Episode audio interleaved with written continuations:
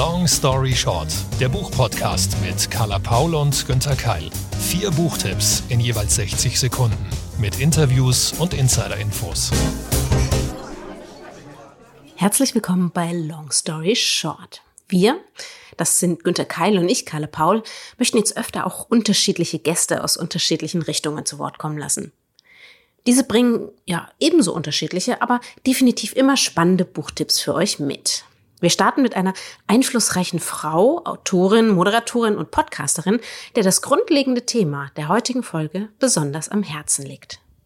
Mein Name ist Luisa Dellert und ich versuche mich so gut es geht für eine nachhaltigere und gerechtere Welt zu engagieren und habe dazu auch zwei Bücher geschrieben, nämlich zum einen Mein Herz schlägt grün und das Buch Wir, weil nicht egal sein darf, was morgen ist. Ich glaube daran, dass wir auch über die Literatur notwendige Inhalte vermitteln können und auch müssen. Und dazu habe ich noch einen weiteren Buchtipp mitgebracht zu diesem Thema, nämlich Was, wenn wir einfach die Welt retten? Handeln in der Klimakrise von Frank Schätzing.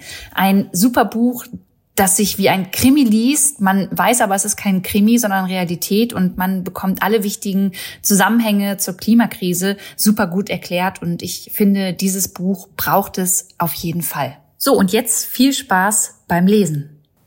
Puh, in diesem Jahr wirklich die ganz, ganz großen Themen. Klar, Klimawandel, Klimaschutz, die Pandemie immer noch, dann natürlich die Bundestagswahl mit allem, was das vor und nach sich gezogen hat. Und jetzt die ganz großen Themen auch mal wieder bei uns in Long Story Short. Hallo und herzlich willkommen. Und Carla, du in Hamburg, bist du auch schon ganz ergriffen von all dem, mit dem wir uns jetzt in dieser Folge beschäftigen werden?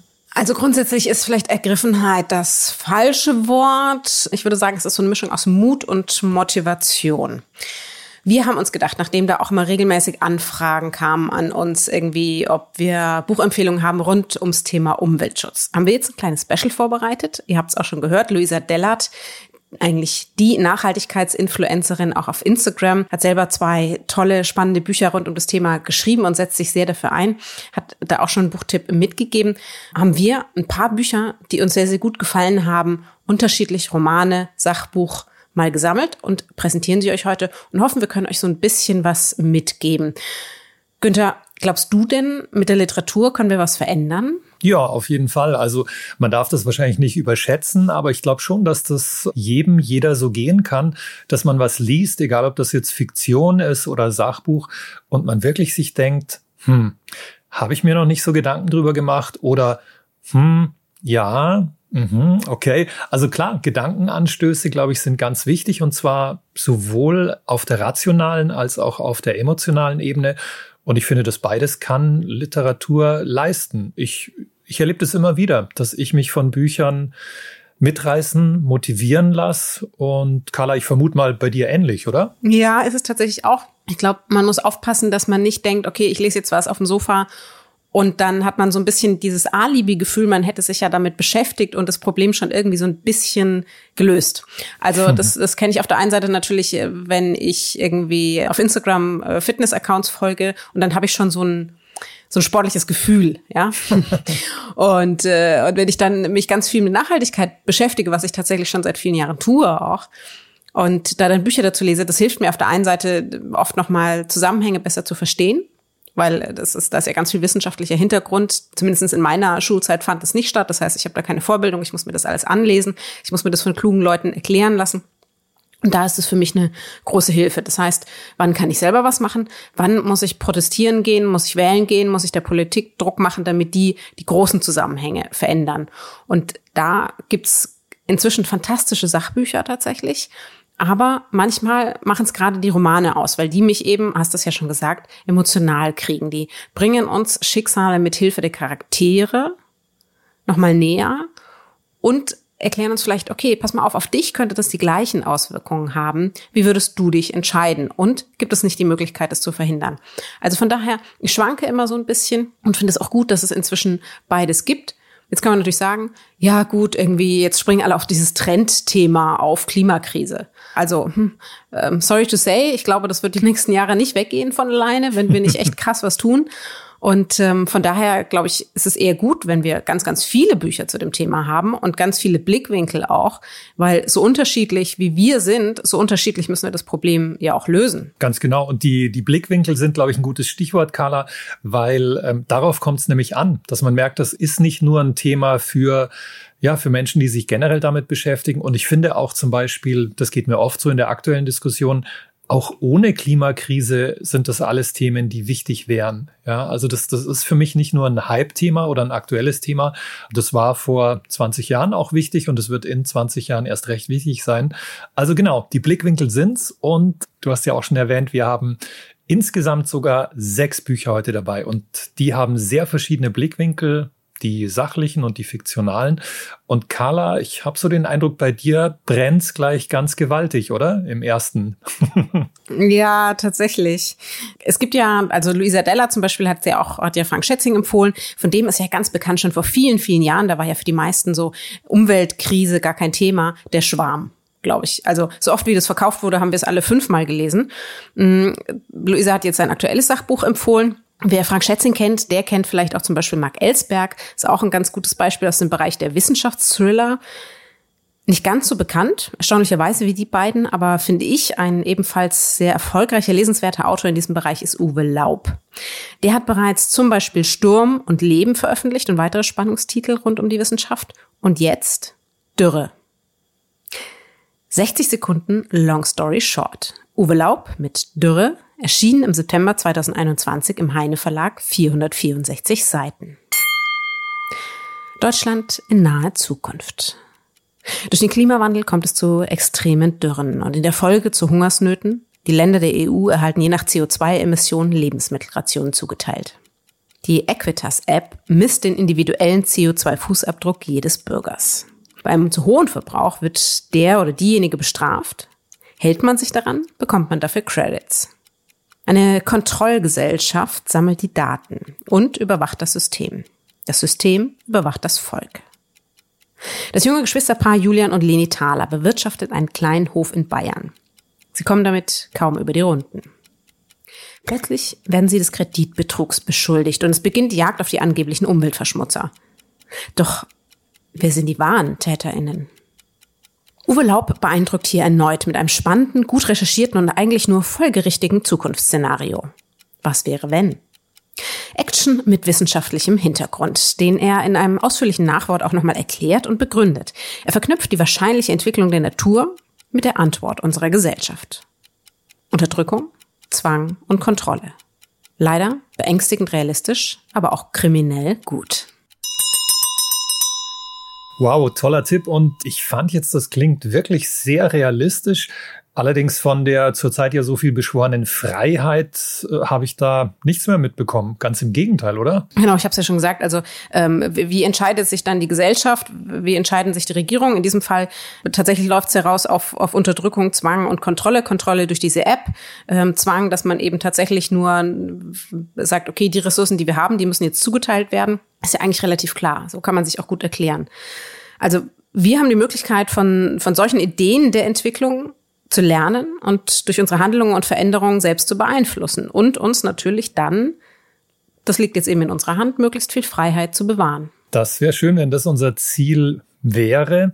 Aber wie ist das? Glaubst du, dass tatsächlich so ein Szenario wie das von Uwe Laub Menschen zum Umdenken bringen kann, die das bis jetzt vielleicht noch gar nicht so bedacht oder verstanden haben? Naja, man muss ja immer gucken. Also wir, wir alle machen unterschiedliche Entwicklungsprozesse durch. Auch ich habe irgendwann festgestellt, oh, da läuft was schief. Oh, ich befürchte, ich muss auch was machen. Oh, wenn ich was mache, kann es sogar Spaß machen. So eine Umstellung, so eine Veränderung, die kann dir sogar was Positives bringen. Wie spricht man dann mit anderen und, und, und. Also da gibt's ja verschiedene sozusagen Stufen dieses Prozess, den man auch selber durchmacht. Jemand, der sagt, okay, es ist alles totaler Bullshit, der braucht vielleicht noch ein bisschen, der wird jetzt auch sagen, naja, ähm, ich glaube nicht an das, was da in diesem Buch steht. Aber ich halte es zumindestens für alle die, die schon mal so ein bisschen drüber nachgedacht haben, für einen sehr, sehr guten und eben auch unterhaltsamen Anstoß. Also rettet dieser Roman die Welt? Nein. Aber vielleicht kann man ja zum Beispiel den Roman mit Schulklassen, mit Freundinnen, mit Nachbarinnen, etc. Äh, irgendwie lesen, vielleicht auch an Weihnachten verschenken und dann eben gemeinsam darüber ins Gespräch gehen. Und darüber könnten dann ja auch wieder Veränderungen angestoßen und neue Ideen einer Zukunft entwickelt werden. Absolut. Also das hast du gut zusammengefasst und weil du die positiven Dinge erwähnt hast, das geht mir auch immer so und mir wird viel zu oft, auch in diesem Jahr wurde mir viel zu oft vom Verzicht gesprochen und vom Verbot bestimmter Dinge. Weil ich habe das persönlich oft als Befreiung erlebt. Also wenn ich einfach gemerkt habe, okay, wenn ich auf Dinge verzichte, ähm, das befreit mich. ist überhaupt kein Verbot oder Verzicht. Und das fände ich schön, wenn wir das mit unseren Büchern heute auch ein bisschen bewirken können. Ja. Genau, also ich glaube, nur so funktioniert's, wenn wir neue Angebote machen und nicht sagen, okay, wir nehmen dir alles weg, sondern wir sagen, okay, hier ist nochmal ein ganz, ganz breites Feld an neuen Möglichkeiten, die dafür hinzukommen. Und muss man sehen, ne? Also jeder ist in, ist in unterschiedlichen Lebensphasen, jeder hat unterschiedliche Möglichkeiten. Wir beide sind jetzt in der Stadt. Als ich mein Auto verkauft habe, war das für mich eine unendliche Befreiung. Ich muss keinen Parkplatz mehr suchen. Ich muss es nicht mehr ständig zur Reparatur bringen. Das steht da nicht rum. Das kann mir nicht mehr geklaut werden. Also ich empfand da ganz vieles irgendwie gar nicht als Belastung bis zu dem Moment, wo es auf einmal weg war. Für mich ist es viel, viel einfacher, mit Öffentlichen zu fahren. Menschen auf dem Land oder die einfach was anderes zu tun haben, die brauchen ein Auto. Die haben vielleicht dann dafür andere Möglichkeiten. Ne? Also von daher nicht alles jedem aufzwingen, aber vielleicht jedem ein Angebot machen, das wäre so mein Wunsch für die Zukunft. Ganz genau. Und einer, der das nicht wie Uwe Laub im Fiktionalen und in der Literatur macht, sondern wirklich in der Politik vorgemacht und vorgelebt hat, auch wenn er nicht alles geschafft hat, was er wollte, ist Barack Obama. Der empfiehlt ja immer wieder Bücher und Literatur. Carla, ich bin mir sicher, du hast seine Listen auch im Blick, oder? Es sind tolle äh, Dinge, die er da allen empfiehlt. Ja, also das ist ja was ganz Tolles an ihm. Ich finde erstmal so diese grundsätzlich positive Ausstrahlung, die er hat. Ja, wo er, das ist ja immer dieses, wo wir schaffen das, finde ich, ist bei ihm einfach eine Ausstrahlung, die in allem mitschwingt zusätzlich zu seinem Swag natürlich. Und er gibt eben, wer das noch nicht weiß, er gibt so einmal im Jahr, gibt er Musiklisten heraus und Leselisten von eben Kultur, die er besonders gut fand. Meistens ist das tatsächlich eben im, im Literaturbereich, sind es Romane oder Sachbücher mit gesellschaftlichen Kontext. Und ich habe da glücklicherweise schon oft gemerkt, eben, dass wir nicht nur politisch äh, sehr oder relativ nahe beieinander stehen, sondern auch literarisch. Freue mich da auch immer drauf. Und welches hast du dir denn rausgepickt? Eines, das er ganz aktuell empfohlen hat. Ich fange einfach mal an. 60 Sekunden, Long Story Short für Ruman Alarm. Inmitten der Nacht, erschienen bei BTB, übersetzt von Eva Bonnet. Stellt euch mal vor, ihr seid von der ganzen restlichen Welt abgeschnitten. Ohne Internet, Handy oder Fernsehempfang, ohne Smartphone, nichts funktioniert mehr. Genau das passiert einer amerikanischen Mittelschichtsfamilie im Urlaub auf Long Island. Amanda und Clay, die Eltern, haben ein Ferienhaus auf dem Land gemietet und freuen sich auf eine entspannte Woche mit ihren beiden Kindern. Doch schon in der ersten Nacht steht plötzlich ein älteres, schwarzes Ehepaar vor der Tür. Die beiden behaupten, das Haus gehöre ihnen. Außerdem erzählen sie, dass ganz New York im Dunkeln liegt und dass das Leben an der Ostküste komplett lahmgelegt ist. Amanda und Clay glauben ihnen zunächst nicht, doch dann merken sie, dass tatsächlich alle Telefon- und Nachrichtenverbindungen unterbrochen sind. Was ist nur passiert? Gab es einen Terroranschlag, einen Krieg, einen Technik-Blackout? Niemand weiß es. Die Familie und das Ehepaar versuchen gemeinsam mit der unheimlichen Situation klarzukommen. Sie kochen, reden, lesen, diskutieren, leben plötzlich ein sehr nachhaltiges, altmodisches Leben. Und sie spüren, wie abhängig sie von Technik und vom Nachrichtenstrom sind und wie sie nun ohne die gewohnte Kontrolle und Ordnung leben müssen. Fast so wie Tiere fernab ihrer natürlichen Umgebung. Ruman Alarm baut die Spannung behutsam und mit souveräner Ruhe auf. Sein raffiniertes Szenario macht deutlich, wie klein, unbedeutend und verletzlich wir Menschen sind. In diesem Roman sitzt jedes Wort und der Plot schärft die Wahrnehmung. Eine atmosphärische Geschichte über die Angst hinter der Ablenkung und die Erkenntnis, dass wir nur gemeinsam stark sein können. Klingt richtig, richtig gut. Aber klar, wenn es nicht nur Barrick empfiehlt, sondern auch Günther, dann muss ja was dahinter sein. Mm, mir ist aber nicht so richtig klar geworden, was das jetzt für ein Genre ist. Ist das auch ein, ein Thriller oder ist das ein Gesellschaftsroman? Auch übers Cover ist, ist, ist mir das nicht so ganz klar. Gute Frage, weil beim Cover ging es mir auch so und auch bei diesem Titel Inmitten der Nacht, ja, und dazu dieses dunkle Cover, da denkt man eher an einen Thriller, ist es aber überhaupt nicht, denn es gibt so gut wie keine Gewalt, ähm, keine Action in diesem Film, nur diese unheimliche Atmosphäre. Und deswegen würde ich sagen, nö, es ist eher sogar ein vielleicht Familien- oder Generationenroman und einer, der perfekt zu unseren Themen heute passt, weil man wirklich spürt, wie die Menschen in dem Roman, die Figuren drüber nachdenken. Hm was mache ich denn jetzt, wenn all das, was uns sonst so beschäftigt, eben vor allem die Technik und die Nachrichten, wenn das weg ist? Sprechen wir dann einfach nur noch miteinander, spielen, kochen und reicht das aus? Fand ich ein tolles Gedankenspiel. Wir hatten es ja in den letzten Monaten schon, das nannte sich Pandemie. ähm, ja. Also dass wir müssen alle miteinander spielen und auf einmal wieder miteinander reden, kennen wir ja jetzt schon. Aber was ist denn im, im Roman passiert? In deinem Pitch hast du es gar nicht erwähnt. Also wird Ihnen das von außen aufgezwungen oder ähm, was, welches schreckliche Ereignis löst es aus? Das Tolle daran ist, das erfahren wir gar nicht. Also wir wissen genauso wie diese vier Personen nicht, was wirklich passiert ist. Wir wissen nur, dass es jetzt diese abgeschiedene Wohn- oder ja sogar Urlaubssituation gibt, da fernab von New York. Alles andere ist uns genauso unklar wie den Figuren und das macht einen weiteren Reiz dieses Romans aus. Der Autor selbst ist ja gar kein Unbekannter. Mir hat der Name nichts gesagt, aber als ich so ein bisschen nachgesehen habe, da kam ja bereits was. Das stimmt, das ist sein dritter Roman und in den USA wird er schon hoch gelobt. Ähm, deswegen ja, ist er dort schon ein kleiner Star in der Szene und bei uns kann er das auch werden. Also ich finde das ähm, wirklich ein interessantes Projekt, diese Geschichte. Klingt ja auch so ein bisschen, hat so ein bisschen was von Agatha Christie, wo man sich auch immer nur in, in geschlossenen Räumen miteinander aufhält, nicht raus kann und dann sehen muss, wer überlebt bis zum Schluss. Ganz genau, du hast recht. Das ist fast sogar so ein klassisches Krimi-Szenario. Aber wieder der Hinweis dazu, das ist überhaupt kein Krimi, sondern was ganz frei Schwebendes. Und auch noch ganz interessant, Netflix hat sich die Rechte an der Verfilmung dieser Geschichte gesichert, angeblich mit Julia Julia Roberts und Denzel Washington in den Hauptrollen. So, Carla, apropos Kochen. Habe ich da neulich wirklich auf Instagram gesehen, dass du dich nach Kochbüchern mit veganen Rezepten erkundigt hast? Bringst du uns jetzt ein Ergebnis dieser Recherche mit? Ah, okay, bisschen creepy, bisschen stalking, aber gut aufgepasst. Mich beschäftigt das Thema tatsächlich sehr, ja. Wir geben ja oder wenn wir es denn haben, geben wir sehr viel Geld aus für die Autos vor unserer Tür. Das Benzin dafür, für Reisen, für die Einrichtung unserer Wohnungen, welche Markenklamotten wir anziehen.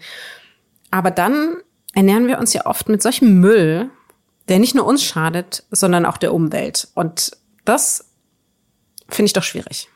Allerdings, und was heißt das dann konkret für dich? Also man muss ja immer gucken, es wird dann oft gesagt, ja, wenn wir alleine was verändern, dann können wir die großen strukturellen Probleme nicht lösen. Klar, also wir müssen von beiden Seiten ran. Aber wenn wir selber nichts verändern und das geht eben auch über den Konsum und über das, was, was wir kaufen und was wir fordern, dann entsteht auch kein Druck bei den Unternehmen, dort was zu verändern. So. Also was mache ich? Ich glaube, was so jetzt den Ernährungsbereich angeht, ich kaufe zu 60 bis 70 Prozent auf dem Markt ein. Ich versuche mich immer regional und nachhaltig zu ernähren, möglichst plastikfrei. Esse seit Jahren, ja, so, so sagen wir mal 95 Prozent vegetarisch, ähm, stelle das jetzt auch zum Großteil auf vegane Ernährung um. Da bin ich jetzt so bei, naja, sagen wir mal aktuell so bei 30, 40 Prozent und würde das auch gern so auf 90 Prozent hochfahren. Das ist für mich eine Schlussfolgerung des Wissens, das ich habe. Das äh, ist einmal eine Sache der Umwelt, aber es ist natürlich auch eine Sache des, des Tierschutzes. Ähm, und wenn man sich das aber mal eben ansieht und, und diese ganzen Dokumentationen, es gibt so viel auf Netflix, es gibt so viele Bücher darüber, es gibt so viele Zeitungsartikel darüber.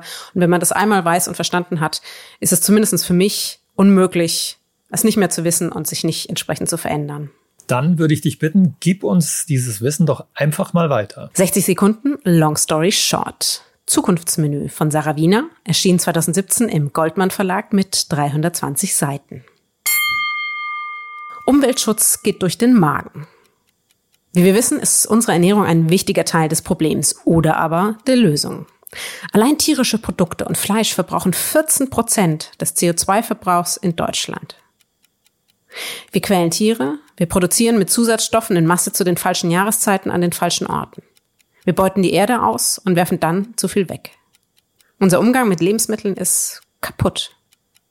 Wer Nahrung kauft, zubereitet, hat inzwischen kaum noch ein Verhältnis dazu, wie es hergestellt wird. Hier greift die Köchin, Unternehmerin und Politikerin Sarah Wiener ein.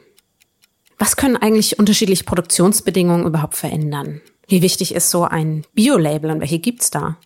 Warum sollten wir auf Saisonalität achten und regional einkaufen? Wie können wir dabei sparen und äh, wie können wir auch tatsächlich wieder mehr Genuss entwickeln? Welche Auswirkungen hat das alles auf unsere Gesundheit? Die erfahrene Köchin spricht dafür mit ExpertInnen vor Ort, mit Landwirten, mit BiologInnen, mit ÄrztInnen und bereitet die Infos einfach und auch grafisch für uns auf. Das Zukunftsmenü ist kein Kochbuch, auch wenn es einige Rezepte enthält. Es ist eine wissenschaftlich aufbereitete Werbung für Wertschätzung dessen, was wir täglich zu uns nehmen und natürlich für Veränderung.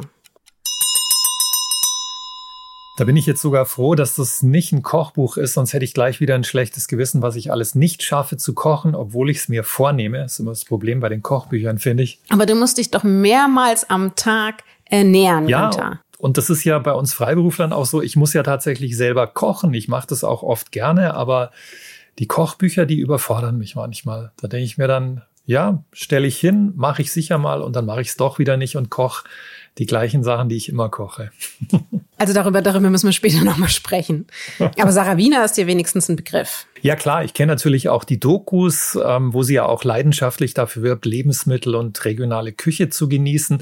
Ich, ich finde sie fast manchmal ein bisschen zu omnipräsent, aber ich glaube, du hältst sie schon für, für glaubwürdig vor allem, oder? Ja, definitiv. Also das ist es ja. Ja, natürlich, sie, sie nutzt eben jeden Weg, um darauf aufmerksam zu machen. Also in ihren eigenen Restaurants. Dann natürlich die Bücher, die, die Dokumentationen. Das, das ist sozusagen alles ein Kreislauf und dann ist sie auch noch selber als Politikerin aktiv. Also es geht ihr definitiv ums Produkt. Es geht um gutes Essen, aber eben auch um die regionalen Bedingungen samt Lebewesen dahinter, weil natürlich, wie können wir von gutem Essen sprechen, wenn dahinter einfach so viel Mist abläuft das gehört alles zusammen. Und ich habe mich darüber sehr gefreut. Es waren nochmal sehr viele Infos drin tatsächlich, die ich nicht kannte. Es hat auch nochmal eine große Motivation verstärkt. Und wer eben dann sagt, okay, und jetzt gehe ich es anders an, hast du ja selber gesagt, da gibt's ja auch glücklicherweise inzwischen ganz, ganz, ganz viele tolle Bücher mit Rezeptvorschlägen.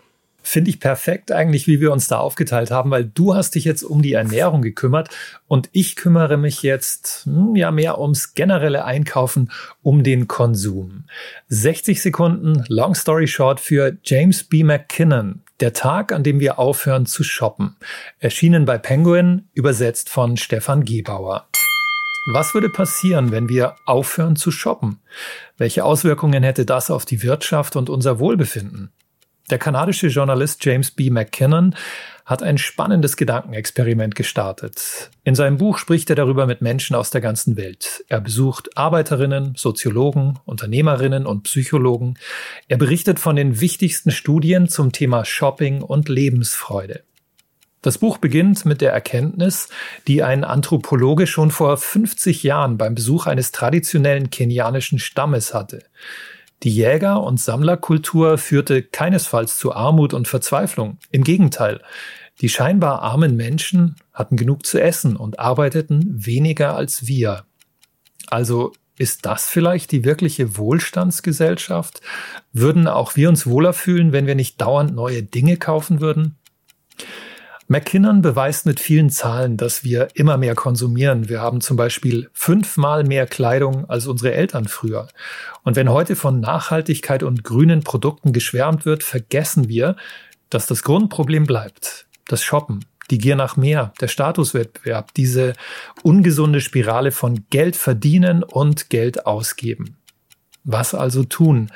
Der kanadische Autor zeigt, dass das Ende des Wirtschaftswachstums nicht das Ende der Wirtschaft bedeutet. Und noch viel wichtiger, ohne den Shoppingwahn haben wir mehr Zeit für das, was im Leben wirklich wichtig ist. Soziale Kontakte, Nähe zur Natur, Freude am Leben.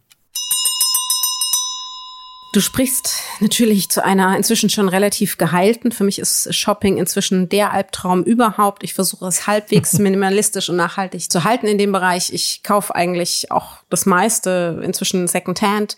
Mm, und von daher, ich ich kann bei dem allen nur mitgehen. Wir hatten ja auch bereits ein paar von den Büchern in den letzten Jahren empfohlen, die da auch schon in die richtige Richtung gehen. Aber ich kenne natürlich mein Umfeld, aber wie kriegen wir den Rest? Also bleibt es nicht irgendwie dann doch eine Utopie oder, oder bringt der Autor hier nochmal motivierende, aktivierende Beispiele, wie wir das auch tatsächlich aktiv hinkriegen? Er ist kein Träumer. Also er behauptet nicht, von heute auf morgen leben wir jetzt alle in einer Welt ohne Konsum und alles ist wunderbar. Nee, er bringt wirklich konkrete Beispiele. Er beschäftigt sich zum Beispiel mit der sogenannten Deep Economy, die verwurzelt ist in Gemeinschaften mit sozialer Verantwortung. Ähm, er besucht auch Außenseiter, Aussteiger, Minimalisten, soziale AktivistInnen. Und bei diesen konkreten Beispielen merkt man, wow, es gibt wirklich Ansatzpunkte. Ähm, da könnte sich was bewegen er spricht zum Beispiel auch mit Konzernchefs, die sagen, wir werden auch umbauen, umsteigen und nachhaltigere Produkte herstellen. Also er ist kein Extremist, aber er folgert eigentlich ganz klar, weniger ist mehr, am besten so wenig wie möglich. Und ähm, Carla, ich fand das toll, was du gerade gesagt hast. Mir geht das beim Shoppen nämlich auch so, dass ich mir oft denke, mein Gott, es ist doch, also es ist wirklich ein Albtraum oft. Und ich habe seit vielen Jahren auch das Gefühl, wenn ich in Fußgängerzonen die anderen Menschen angucke, mir die Zeit dafür nehme, was kaum jemand ja macht, die meisten sehen eigentlich unglücklich aus. Die laufen gehetzt. Also ich finde es leider, Weihnachten ist ja gar nicht mehr so lange hin, zu der Zeit dann auch sichtbar. Die Menschen sind doch gestresst und gehetzt und dann denke ich mir auch oft, Moment mal, sollte shoppen, sollte Geld ausgeben, sollte unser Luxus, den wir haben, dass wir das überhaupt machen können in unserer Freizeit, müssten wir nicht alle da lächelnd rumlaufen? Scheint aber nicht so zu sein. Aber ist es nicht, also man hat ja auch trotzdem das Gefühl, dass es ganz viele Menschen schon verstanden haben, eigentlich. Ähm, du hast total recht. Ich habe auch irgendwie das Gefühl, das macht die Leute eher unglücklich, auch allein, weil man immer überfordert ist. Also du hast diese Masse und sollst dir dann ein oder zwei Sachen aussuchen. Und ich, ich glaube, es geht ja vielen auch so tatsächlich mit all den vielen Büchern, die jedes Jahr erscheinen. Glücklicherweise sind wir dann mit unseren Empfehlungen vielleicht ein Teil der Lösung. Aber hast du da irgendwie auch, oder gibt der Autor Zahlen? Wird es besser? Wird es schlechter? Ist das, sind wir da optimistisch, pessimistisch? Wie sieht's aus? Leider ist er da auch kein positiver Utopist, sondern Realist. Ähm, nur mal ein paar Zahlen, die in dem Buch vorkommen. Wir produzieren viermal mehr Müll als 1970. Oh. Der Anteil der SUVs weltweit hat sich in den letzten 20 Jahren verdoppelt. Ja, dann wird in vielen Ländern wird die Mittagsruhe, die Siesta zum Beispiel aufgeweicht, ähm, auch das Sonntagsarbeitsverbot. Also es tendiert sogar immer mehr in Richtung noch mehr Konsum, zeigt er. Und das ist schade, weil eigentlich wollen wir ja genau in die andere Richtung. Die gibt es, die habe ich vorhin auch schon erwähnt. Stichwort Deep Economy, von der schreibt er auch. Aber er zeigt eben, es ist schwierig und es entstehen eher so Parallelgesellschaften von Menschen, die das machen, die Glück daraus ziehen, die Hoffnung daraus ziehen und denen, die einfach weiter shoppen. Der Tag, an dem wir aufhören zu shoppen. Also ein guter Hintergrundbericht und eine gute Motivation, das zu verändern mit Beispielen davon, wie es besser gehen kann. Du hast aber tatsächlich gesagt, oh Carla, dieses Mal fällt es mir schwer, mich da zu reduzieren bei den Büchern. Das heißt hier auch ein Shopping-Opfer praktisch bei Günther. Denn du hast gesagt, okay, eigentlich hätte ich da noch Empfehlungen, die ich zu dem Thema loswerden will. Her damit. Danke, dass du es ansprichst. Und ja, ich gestehe, jetzt rege ich dazu an, noch mehr Bücher zu kaufen. Zwei ganz kurze Tipps. Annette Kemel hat das Buch geschrieben, Wir konnten auch anders. Eine kurze Geschichte der Nachhaltigkeit erschien bei Blessing. Das ist eine super Übersicht, dass es schon immer nachhaltige Gesellschaften und Entwicklungen gab, schon vor hunderten von Jahren. Und dann gibt es noch einen ganz praktischen Konsumkompass von Katharina Schickling, erschienen bei Mosaik. So, und jetzt ist Schluss mit meinen Shopping-Tipps. Carla, wir achten ja schon drauf, haben wir schon drüber gesprochen, was wir tun, wie wir uns fortbewegen, wie wir einkaufen. Aber was können wir als Stadtmenschen eigentlich noch tun? Also ich habe genauso kein Auto wie du. Ich nutze überwiegend öffentliche Verkehrsmittel und mein Fahrrad. Ich fliege in Deutschland nicht. Ich achte auf Plastik, bin politisch. Reicht das jetzt schon? Müssen, können, sollen wir noch mehr tun? Also wir müssen, können, sollen immer mehr tun. Das, ich, da, da bleibt uns einfach, der Druck ist zu hoch, da bleibt uns nichts anderes übrig. Aber man muss ja immer gucken, okay, welche Möglichkeiten habe ich, habe ich überhaupt? Und wie ich es eben schon, schon ansprach, manche haben keine Möglichkeit, aufs Auto zu verzichten. Die können dann andere Sachen machen. Wir haben eben in der, in der Stadt ein relativ gutes Sozialsystem. Das heißt, hier, wir können relativ viel weglassen. Auf der anderen Seite würden wir natürlich sagen, ja, aber dafür kann ich mir halt keine große Landwirtschaft leisten oder wo, wo ich eben viel für die Tiere und die Natur tun kann. Aber das stimmt gar nicht, denn du könntest zum Beispiel Guerillagärtner werden. Äh, was kannst du nochmal wiederholen? Es klingt ein bisschen illegal, ne? Ja. Du könntest Guerillagärtner werden. Soll ich mal erklären, was es das heißt? Ja, klingt illegal, klingt super, ich bin dabei. 60 Sekunden Long Story Short. Christiane Habermals mit Anstiftung zum gärtnerischen Ungehorsam. Illustration von Inka Hagen, 2020 im Heine Verlag erschienen auf 288 Seiten. Als die Hörfunkjournalistin Christiane Habermals vor einigen Jahren die Studien zum Insektensterben las, da machte sie einen radikalen Schritt. Nach außen hin war sie weiterhin die nette Kollegin, die Mutter und Nachbarin. Doch nachts mutierte sie zur Öko-Guerillera. Im Morgengrauen fuhr sie auf ihrem Fahrrad los, bewaffnet mit Setzlingen, Wasserflasche und Schaufel, um in Parks Unkraut zu säen und zu pflanzen. Sie warf Samenbomben mit den Keimlingen heimlicher Pflanzen ab, auf Brachen, in den Gärten der Nachbarn und sogar vor dem Auswärtigen Amt. Ihr Waffenarsenal umfasst Schattenbomben, Wiesenbomben und Verkehrsinselbomben.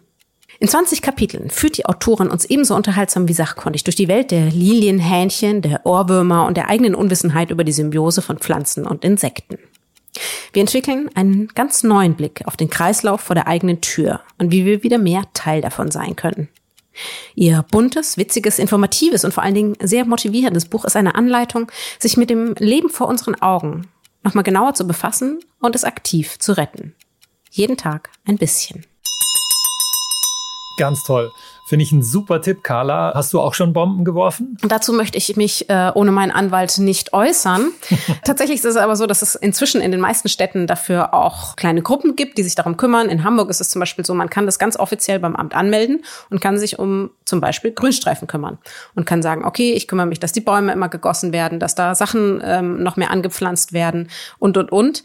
Und man muss aber eben immer ähm, erstmal verstehen, welche Pflanzen sind da überhaupt gut, welche sind gut für die Insekten, welche schaden sich gegenseitig, welche sehen nur grün ausbringen, aber nichts für die Umwelt.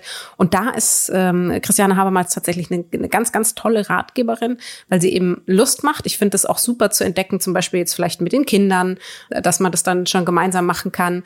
Und äh, ja, also man hat einfach richtig Bock, Verantwortung zu übernehmen, selbst wenn man vorher dachte, ach, eigentlich kann ich nichts machen. Und das macht natürlich auch wahnsinnig Spaß, äh, wenn man es eben vielleicht auch mal unter diesem eher leicht kriminellen Aspekt betrachtet und dann sozusagen die, die illegale Begrünung der Stadt vorantreibt. Eine super Sache.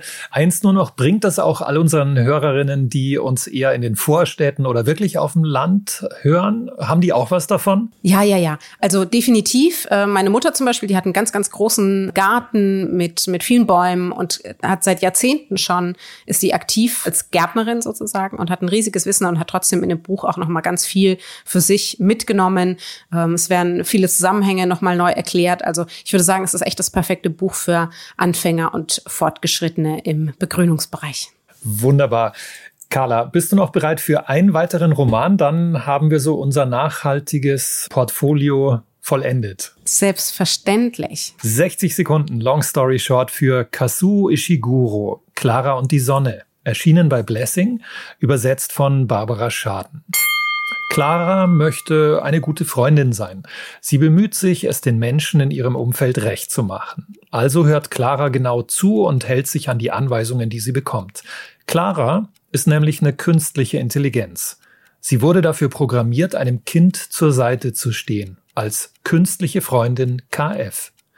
Josie heißt die 13-Jährige, um die sich der Roboter kümmert. Clara spielt und spricht mit Josie und sie beruhigt das Mädchen, das wie alle Kinder unter enormen Druck steht, sich mit guten Noten für die besseren Colleges zu qualifizieren. Das Spielen mit Gleichaltrigen haben sie verlernt. In der Welt, die Shiguro beschreibt, dreht sich alles um Karriere und Konsum, um Perfektionismus und Selbstoptimierung. Clara ist jedoch ganz anders. Still, zurückhaltend, aufmerksam. Sie beobachtet die Menschen und lernt aus ihrem Verhalten. Schritt für Schritt eignet sie sich Empathie an. Somit wirkt die Maschine bescheidener und mitfühlender als die gestressten, gereizten Menschen. Dazu kommt, Clara fühlt sich zur Sonne hingezogen, die sie wärmt und am Leben erhält. Man kann diesen ruhigen, feinsinnigen Roman wirklich auf vielfältige Weise interpretieren. Da gibt es viel Raum. Ich glaube allerdings, Ishiguro will uns mit Clara davor warnen, dass wir nicht so weiterleben sollten wie bisher. Denn wo führt das schon hin, wenn sich ein Roboter natürlicher und nachhaltiger verhält als ein Mensch? Klingt prinzipiell gut, aber was genau hat das jetzt mit Umweltschutz zu tun? Ich finde sehr viel, weil uns diese Maschine, diese künstliche Intelligenz vorhält, wie wir selbst sind, nämlich überhaupt nicht mehr nachhaltig, überhaupt nicht mehr der Natur nah. Und das ist ja wirklich eine verrückte Verdrehung, wenn die wenn diese künstliche Intelligenz, diese Clara, die strebt zur Sonne, die geht raus, die spürt, es gibt was anderes außer Karriere und Konsum und sie entwickelt wirklich eine Empathie und die Menschen haben ganz anderes im Sinne. Und das ist der Spiegel, aus dem ich abgeleitet habe, ja, wir sollten eher so leben, wie es sogar Clara, die Maschine, erkennt, wie es etwas bringt, wie es ein gutes Gefühl ergibt und nicht so, wie es die Menschen im Roman machen. Wer jetzt denkt, mh, hm, Ishiguro, Ishiguro, irgendwo habe ich den Namen doch schon mal gehört. Kannst du uns noch was zum Autor sagen? Ja, er war eigentlich ein sehr überraschender Literaturnobelpreisträger 2017. Da hat sowohl die Fachwelt als auch viele einfach passionierte Leserinnen und Leser haben gedacht, okay, den hatte ich überhaupt nicht auf dem Schirm. Und er macht eigentlich sehr überraschende Romane, hat einen eher ruhigen Stil. Also das ist auch gar nicht so abgehoben, wie es ja manchmal bei Literaturnobelpreisträgern ist. Und ähm, ich mochte eben so dieses hintergründige Vertrauen auf etwas Größeres, auf Glaube, auf Sonne, auf etwas Unerklärliches und diese Hoffnung, die da mitgeschwebt hat in einem insgesamt doch eher ja düsteren Umfeld. Und genau diese Hoffnung treibt uns an. Wir haben euch heute sechs verschiedene Bücher zum Thema vorgestellt. Wir hoffen, es waren vielseitige ähm, Einblicke, vielseitige Möglichkeiten und ähm, es, ist, es ist für euch einfach ein Angebot, euch weiter mit dem Thema auseinanderzusetzen. Wir freuen uns natürlich, wenn ihr mitmacht. Also das heißt, wenn ihr natürlich entsprechende Buchtipps kennt, wo ihr sagt, also danach war für mich auf einmal alles anders, sei es jetzt im Ernährungsbereich, sei es natürlich im äh, Romanbereich, sei es im Konsumbereich, was auch immer, wo ihr sagt, Literatur hat mich verändert. Und jetzt achte ich viel mehr auf meine Umwelt, jetzt achte ich auf Nachhaltigkeit, jetzt habe ich es geschnackelt oder ich habe äh, Menschen in meinem Umfeld mit diesem Roman oder mit diesem Sachbuch dazu bekommen, dass sie es besser verstehen, dann freuen wir uns dann natürlich total über Hinweise und geben die auch gern auf unseren Kanälen weiter. Und damit war es das auch schon wieder mit Long Story Short. Alle Links und Informationen zu den bisherigen Folgen und natürlich den dazugehörigen Büchern findet ihr auf www.longstoryshort-podcast.de. Zu Risiken und Nebenwirkungen lest den Klappentext und fragt eure LieblingsbuchhändlerInnen vor Ort. Und ihr wisst, wir freuen uns über eure Bewertungen und Feedback auf den jeweiligen Podcast-Plattformen. Sternchen, Nachrichten, Lob. Und wenn ihr unseren Podcast und die Bücher weiterempfehlt, dann freuen wir uns natürlich auch. Long Story Short ist eine Kooperation zwischen Carla Paul, Günter Keil und der Penguin Random House Verlagsgruppe.